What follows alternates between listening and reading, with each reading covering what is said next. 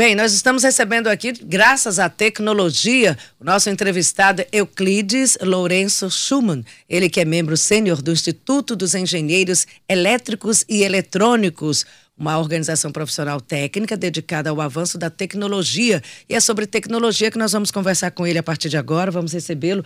Bem, Bom o nosso dia. assunto: tecnologia, cibersegurança. Quando a gente falava de tecnologia, parecia algo para poucos mas hoje a tecnologia está de forma direta e indireta fazendo parte da vida de todo mundo, né? Hoje há uma, uma tecnologia muito mais democrática. Eu queria que você falasse para a gente essa cibersegurança, traduzindo para todos os públicos que estão na nossa sintonia através da, da 91.9, através do rádio e também através das, da tecnologia, porque a gente está nas plataformas digitais. Essa cibersegurança significa exatamente o quê? Olha, a cibersegurança são medidas preventivas para ataques né, a dispositivos eletrônicos, né, principalmente aqueles que estão conectados em redes, né, ou seja, podem ser acessados remotamente. Então você tem um computador, você usa um computador hoje, uma ferramenta, inclusive pedagógica, todo mundo acessando o computador, assistindo aula pelo computador. E é nesse computador que as pessoas hoje fazem consulta, aprendem, fazem cursos, não precisam mais ir a uma agência bancária, fazem compra. Então a loja está no computador, a escola está no computador, a clínica, o médico está no computador. Então a gente está lá, a gente está conectado. Onde é que está o perigo dessa ferramenta que, de certa forma, traz praticidade para a nossa vida? Bom, é, o perigo, né, na verdade, está lá fora.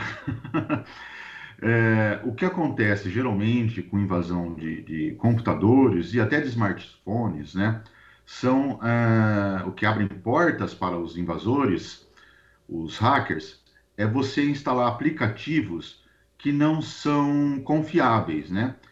Nos computadores, é, esses aplicativos geralmente são cópias piratas, né? Onde, é, por exemplo, né, do, do, de um aplicativo comercial famoso, é, a pessoa às vezes não tem o dinheiro necessário para poder comprar, adquirir esse aplicativo, né? principalmente aqui no Brasil, onde os valores são cobrados em dólares e temos uma desvalorização cambial muito forte.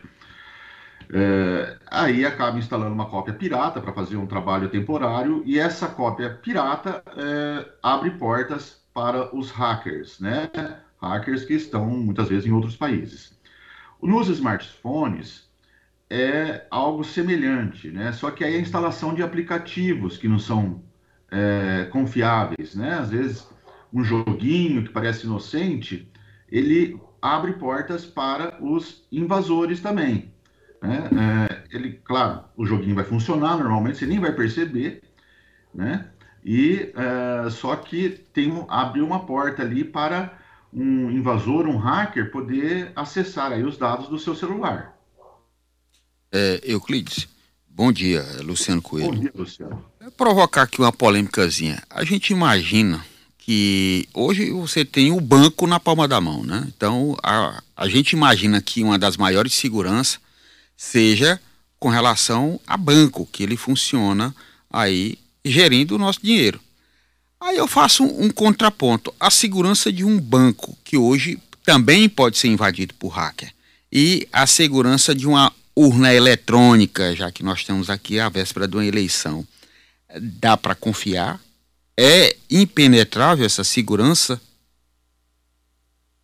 Olha, não existe nenhum uh, protocolo de segurança que, que seja completamente impenetrável, tá? Uh, na verdade, isso é um, um assunto bem polêmico. Mas uh, eu diria que, no caso das urnas eletrônicas, é possível confiar sim, tá? existem uma série aí de protocolos que são adotados né, pelo, pelo TSE, né? Que é, é, possível aí através desses protocolos você fazer auditoria aí da, das urnas eletrônicas. É, o que acontece geralmente é que é tão difícil de você é, quebrar a segurança nesses casos, levaria tanto tempo que é inviável, né? Para você, você vai quebrar segurança para obter aí 10 votos e vai levar um investimento muito alto e muito tempo. Né? Então, não, acaba não, não, não sendo, é, digamos, prático. Né? Existem outra, outros modos aí de, de, de, obter aí votos aí. É, eu acredito... Em relação... Tá, pode continuar, ah, por favor. Pode continuar. Ah, ah, em relação ao smartphone, Luciano, é, eu diria que o smartphone tem que ser tratado de um modo mais, é, mais sério pelas pessoas. Né? O smartphone hoje tem nossos documentos pessoais, né? Algumas pessoas vão falar, ah, mas a CNH ainda eu pego papel. É, mas é questão de tempo para ser só digital, né? A tendência é, é essa, né? Aí tudo vai para o smartphone, porque é mais barato, mais rápido de, de atualizar, é mais prático para o cidadão. É, os bancos também, está na palma da mão. Né? Ou seja, o smartphone é a nossa carteira. Né? E você não pode deixar a sua carteira, por exemplo, na mão da criança para jogar um, um, joguinho no celular. Né? O que é o que muito acontece, inclusive é, eu e meu sobrinho. deixa, tio, deixa, tio. Você acaba cedendo. Mas realmente é algo perigoso. Se você fazer uma, tomar uma atitude dessa, você tem que acompanhar é, de perto para ver se não está. É, se a criança ou quem está usando o celular não está acessando aplicativos que não, que digamos assim, que não são para eles, né? Euclides, você já falou aí todas as possibilidades, né, as portas de entrada, ou de que forma esses, não sei se golpe, vamos chamar de golpe, porque isso chega a ser crime, em muitos casos crime sim, é crime já legalizado. É, a gente já colocou como eles se apresentam. Agora, como prevenir? Como não cair no golpe? Que tem aquela frase que diz: o golpe está aí, cai quem quer. Até quem não quer está caindo também. Então, como, como se proteger? Bom, uh, uma maneira, por exemplo, no caso dos smartphones, né, é, é você trocar a senha regularmente, né? A senha numérica, a senha de padrão geométrico, né? ou até mesmo a digital do dedo, né? Você pode trocar o dedo e tudo mais. Então, a troca de Tro senha. Trocar é, o dedo. É, é trocar, ah, desculpa, trocar o dedo da mão, né? Usa um, depois outro, alternando. É, é. Aí você põe até o dedo do pé também, Luciano. Esse negócio de reconhecimento facial aí também dá confusão até familiar em, em relações. Dá, dá mesmo.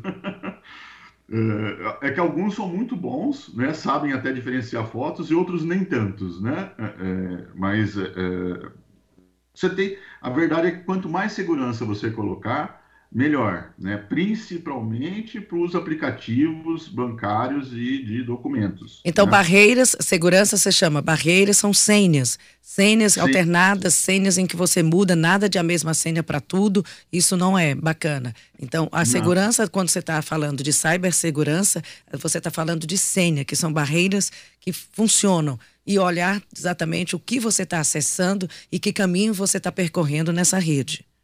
Exatamente. Exatamente, Simone. É, por que isso? Né? É, a senha é o que a gente tem ainda de mais prático, assim. Não tem, não tem outra, digamos assim, confiança a não ser na memória da pessoa, né? E ou na digital, né? É, e em relação também, a, é, é, é um ponto que você citou aí, é você acessar conteúdos aí que sejam seguros, né? Não, não, instalar qualquer tipo de aplicativo também que não, que não tenha, é, digamos, uma credibilidade muito boa. Né? Você vê lá um aplicativo que foi baixado poucas vezes, provavelmente pode ter algum problema nele. Né? Enquanto um aplicativo é baixado milhões de vezes, aí já é mais difícil que ele esteja mal intencionado. É, Euclides, nós temos aí a segurança de rede, a segurança de aplicativo, a segurança da informação, a segurança operacional ainda tem essas 100 que você falou aí que devem ser trocadas com regularidade, mas mesmo assim ainda tem, o que a Simone acabou de colocar, ainda tem o golpe, tem a fraude. Às vezes você vai acessar um, um, um site que você acha que é seguro, principalmente agora que as compras, a maioria, são feitas pela internet, né? Eu mesmo, outro dia eu estava acessando um site e eu descobri que o site era falso. Mas ele tá lá o endereço todo certinho e tal, na hora de você concretizar o negócio é que você vai descobrir. por conta de desconfianças. Você já faz isso temendo cair num golpe. E uma loja de, de uma loja um, um, grande de, que vende variedades, ela não, não vai é, fazer uma venda que você não possa pagar com cartão, que você vá pagar somente por Pix. Então, são, são pontos que você já deve desconfiar, mas até que ponto é que você evita cair num golpe desse de uma pessoa duplicar a conta de um banco, duplicar o site de uma grande loja e você perceber isso logo para evitar que você seja a vítima? Olha, é, uma prática que eu sempre é, faço é não clicar no link do, do produto. Por exemplo, se é uma loja grande que foi duplicada, eu mesmo digito o endereço da loja grande no meu site para não pegar o link do produto né? Assim, porque às vezes a promoção está muito boa. Será que é verdade? Em vez de eu clicar no link, eu vou lá e digito o endereço da loja, né? E procuro pelo produto. Então vocês têm a certeza que você está no site oficial da loja ou no site oficial do banco. Essa é uma Exatamente. forma também. Não ir pelos aplicativos, pelos links que são os atalhos. É, Euclides, é, eu queria falar para você agora dessa tecnologia, né? Essa tecnologia que, inclusive, é, chega amanhã na cidade de São Paulo. Várias outras capitais já estão operando aí. Eu estou falando do 5G. 5G que já está em Brasília, Belo Horizonte, João Pessoa, Porto Alegre. Hoje, de acordo né, com entendimento da Anatel e com o governo de São Paulo, Quinta-feira começa a ser também chegar em São Paulo e até o final de setembro, segundo o cronograma da Anatel, em todas as demais capitais brasileiras. Rede 5G, muito falada, muito divulgada. Na prática, o que, que significa para nós? Olha, uh, na prática, a curto prazo, estamos apenas uh, engatinhando né, em relação ao 5G. Mas isso é uma medida necessária para não é, ter problemas né, de interferências em outros tipos de serviços. É uma medida de prevenção da Anatel, inclusive, e que ela está faz, é, fazendo corretamente. Por que isso? A, a, frequência do 5G, que está sendo utilizada agora, ela é próxima da frequência da parabólica, né, daquela, da, das parabólicas, e que são muito utilizadas é, principalmente no interior do Brasil. Né? Ainda tem muitos e muitos usuários ainda com aquelas parabólicas. Então, é, não é simplesmente instalando um, um, novo serviço, favorecendo um grupo de usuários, né? e deixar outros sem o serviço, por exemplo, de, de, de televisão aberta, né? que é também é, direito deles. Né? Então, a Anatel vem fazendo é, aos poucos, ela vem, tem um grupo né, para fazer isso, né, chama o Grupo de Acompanhamento da Implantação de Soluções para os Problemas de Interferência, GAISP. Eles vão lá, analisa a região e libera aquela região, né, aquela cidade, aquele, aquela capital, é, para a instalação do 5G, depois que todos os problemas de interferências forem resolvidos. Agora, Euclides, aí o usuário vai ter que fazer um investimentozinho no equipamento que seja compatível com essa nova tecnologia também, né? Precisa adaptar? Né, não, tem que comprar um aparelho novo mesmo se não tiver o, o 5G, né? É, aí tem que ter financiamento aí. É, são, tem, já tem mais de 60 modelos aí, né, pelo que eu vi. Então, muitos, muitos aparelhos antigos que não tem, não, não, vai, não vai ser compatível com a tecnologia 5G, eles não serão utilizados a partir da, da, da adoção da, da chegada não, da 5, do 5G, é isso? Não, o, o 4G e o 5G, eles funcionam ao mesmo tempo. Inclusive o 3G e o 2G, que é a maquininha de cartão, ela funciona em 2G. E está funcionando até hoje. Né? Não, não se abandona uma, uma tecnologia assim de, um, de uma hora para outra se ela está sendo utilizada, que nem parabólica. Né? É... O que, que precisaria então, fazer, então, o usuário com relação a essa adaptação? Porque a gente fala de adaptação do equipamento. Não, o usuário tem que comprar um novo equipamento que seja compatível com o 5G. Mas, se ele tem hoje um aparelho uh, 4G, vai continuar funcionando normalmente. Mas aí funciona sem, sem os benefícios da 5G, do 5G. Sem os benefícios do 5G. Da tecnologia 5G. Sim, sim, continua 4G. Então você vai estar no 4G, porém você não vai ter o que é. O, qual é o maior benefício da 5G hoje, dessa tecnologia? O que, é que ela traz de inovação? Olha, velocidade, né? Velocidade. estabilidade na conexão, uh, maior densidade, que a gente fala, né? mais dispositivos numa mesma área, né? conectados à rede, e também um menor atraso no envio e na entrega do, das informações. Então é rapidez mesmo, a, a, agilidade que é o que a gente gosta, é, isso é, vale... Vai acabar com delay. resolução sem, sem ficar travando, né? No não celular. congela, não congela. Perguntas aqui dos nossos ouvintes, perguntas dos nossos ouvintes. Vamos aqui a algumas perguntas que já chegaram e a gente vai só concluir em respeito a essas perguntas que chegaram. Aqui perguntas para você, Euclides. Francisco Ferreira pergunta sobre urnas eletrônicas. É, bom dia, Luciano. Bom dia, Simone. Bom dia ao entrevistado. Por gentileza, eu queria uma opinião dele sobre essa questão das urnas eletrônicas. Eu achei que foi o, o, o, o debate foi levado para outro lado. Eu acharia, na minha humilde opinião, que só a questão de você ter um comprovante, você mesmo, quando você votar, você recebesse um comprovante de quem realmente você votou e logo depois você colocasse numa urna, para depois for recontado ou não, mas só o comprovante Ali você tinha certeza que realmente você votou naquela pessoa. Eu acho que só isso resolveria, tiraria várias dúvidas. Eu acho que só isso. Aí meter outras coisas aí complicou mais. O que, que ele acha sobre isso? Bem, já que você está falando de urna eletrônica, eu vou colocar também a pergunta aqui do Portela. O fato da urna eletrônica não estar conectada à internet elimina ou não a fraude? Ou possibilidade de fraude? Sim, reduz muito a possibilidade de fraude, né? Como não está conectado à internet. A urna eletrônica, realmente, a internet é uma rede não tão segura quanto a rede do TSE, que é muito mais segura, muito mais fácil de, de, de, de ser, digamos, é, é, ou melhor, muito mais difícil de ser corrompida, né? Então, a urna eletrônica ela não é conectada à internet. Ela não está na grande rede. Não, a urna eletrônica não. Os dados são, são compilados, né? Eu não sei o certo processo, mas até onde eu sei, os dados são, é, as urnas são levadas para um local, né? Onde são compilados os dados, onde inclusive cada urna ali tem o seu, cada partido tem os seus fiscais, né? É, e ali, é, digamos, é, é, os dados das urnas são, são retirados são é, empacotados e enviados para a central. Então, a urna eletrônica não é conectada à internet e o, e o, Francisco falou sobre a questão da emissão de um recibo, né, de um comprovante que foi exatamente um extrato do é. que você é, teclou na urna, do seu voto.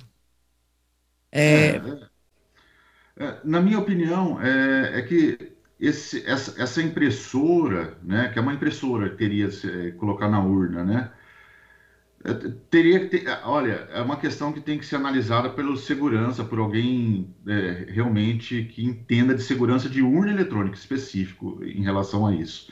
O meu, minha área de atuação é mais atua, é, segurança em redes, né? Não na.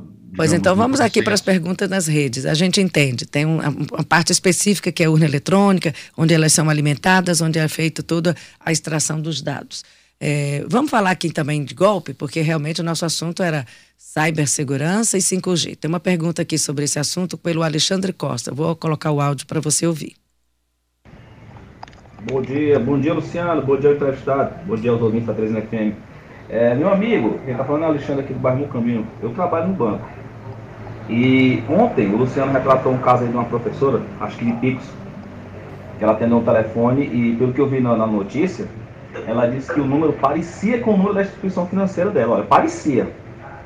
Esse é o segundo caso que eu vi. Parece que fizeram um empréstimo de mais de 40 mil reais no, nos, com os dados dela. Na, na, agência do trabalho, um cliente teve um prejuízo de mais de 70 mil reais. Agora eu vou dizer uma coisa. Geralmente, quase 100% das vezes, a pessoa dá os seus dados para alguém, né, algum, algum maldoso, algum hacker. Na verdade é cracker, né, que se chama. Para invadir seus dados é quase 100% das vezes a culpa é nossa. Isso aí é, é, é, uma coisa que eu vejo no dia a dia. O que, é que você acha disso aí, ô entrevistado? Bom dia a todos. Oi, bom dia, Alexandre. É, você tem razão.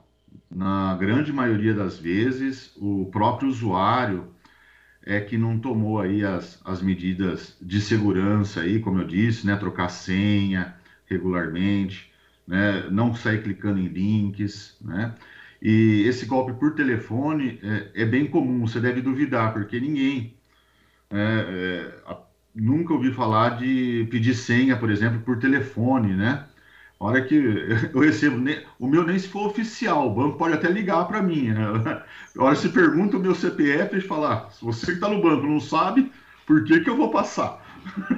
É, Euclides. Né? Eles, têm, eles têm os dados. Eu, Euclides, mas aí leva uma, uma, uma, situação em que você tem aquela eh, história de, de vírus também, né? A fraude, é, cavalo de Troia, spyware, ransomware é o phishing, que você captura os dados. Até que ponto é que é, funciona esse tipo de golpe? Porque aí é o telefone em que o, a pessoa tenta persuadir a vítima a passar os dados. Esse tipo de, de esquema de vírus para capturar dados funciona realmente? A pessoa, como é que ela evita? E aí eu vou além da pergunta do Luciano. Tem aquelas empresas que negociam os seus dados Dados pessoais são dados hoje, são informações importantíssimas. E há uma negociação desses bancos de dados de empresas que fazem isso. Então, tem onde, tem, tem onde você é, fornece, tem os que te roubam os seus dados, né? Que são esses que o Luciano citou, e tem as empresas que têm os seus dados pessoais e negociam isso. Sim. É, no caso das empresas né, que, que têm dados sensíveis, é, o que geralmente acontece é que algum funcionário da empresa instalou, instala algum software, alguma coisa, às vezes sem autorização, né? É, que a, acaba abrindo uma porta, né? Ou acessa até mesmo um site, né? E acaba abrindo uma porta, o, o hacker monitora que é uma empresa, né? E faz esse sequestro, né? De dados, né? É, e acaba, claro, a vítima, se não tem um, um, backup, né, se não tem uma cópia guardada, é, se torna um problema muito sério para a empresa, né? Mas geralmente é, é, alguém tem que dar o acesso, tá? É, e em relação ao, à pergunta do Luciano, olha, Luciano, é, existem hackers aí, aqui no Brasil mesmo, que negociam aí dados pessoais de milhões de brasileiros, tá? Eles muitas vezes exploram alguma brecha de segurança de algum serviço, né? A gente não sabe, do, do, pode ser do governo, de alguma grande empresa que tenha muitas contas de usuários, não dá para saber ao certo. E pegam esses dados e revendem, né? Salvam e revendem para outros hackers poderem aplicar esse tipo de golpes aí, como do telefone, né? Já tem alguma informação, tem o número de telefone, o nome da pessoa, né? Já começa por aí. Pessoa faz uma compra pela internet e bota lá seus dados, eu já estou exposto? Qualquer não, compra?